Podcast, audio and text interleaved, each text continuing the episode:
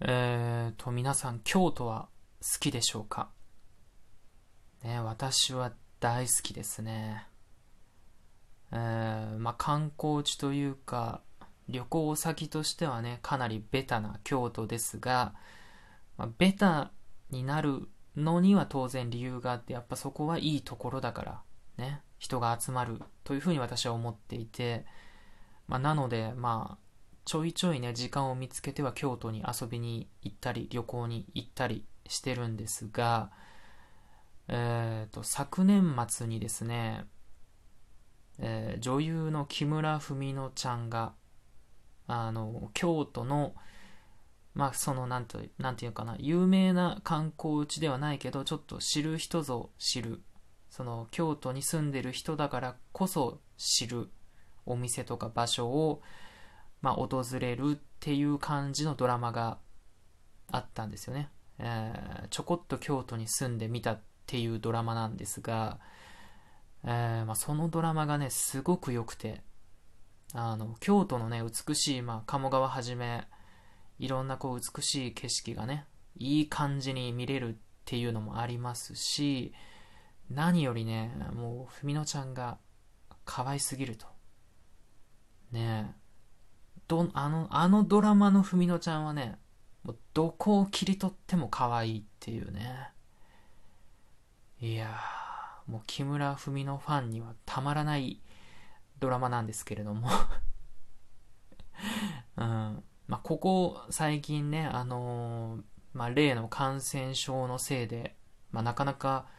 えー、旅行とか行けないので、まあ、その、まあ、うさばらしではないですが、そのドラマを見返したりしてね、えー、あ、京都やっぱ行きたいな、ふみのちゃん可愛いいなとか思ってるんですが、その、旅行に関してね、私は一つ、まあ、思うことというか、感じることがありまして、その、観光地でね、働かれてる方、ね、いらっしゃいますよね、観光業。で、できればでいいんですが、できればというか、もうこれはお願い申し上げたいんですが、できれば、あの、愛想よく接客をしていただきたいなというふうにちょっと思ってるんですよね。これね、多分経験した人も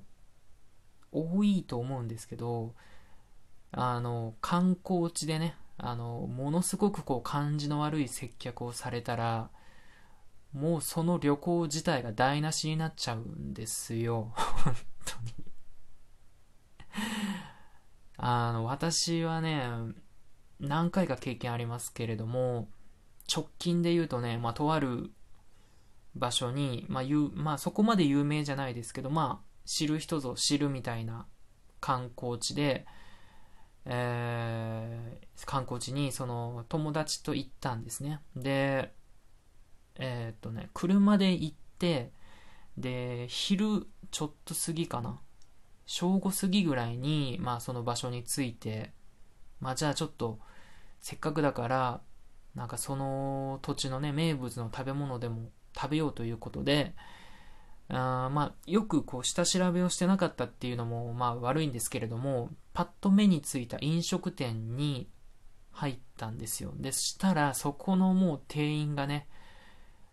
なんだろうな、不愛想をもう通り越して、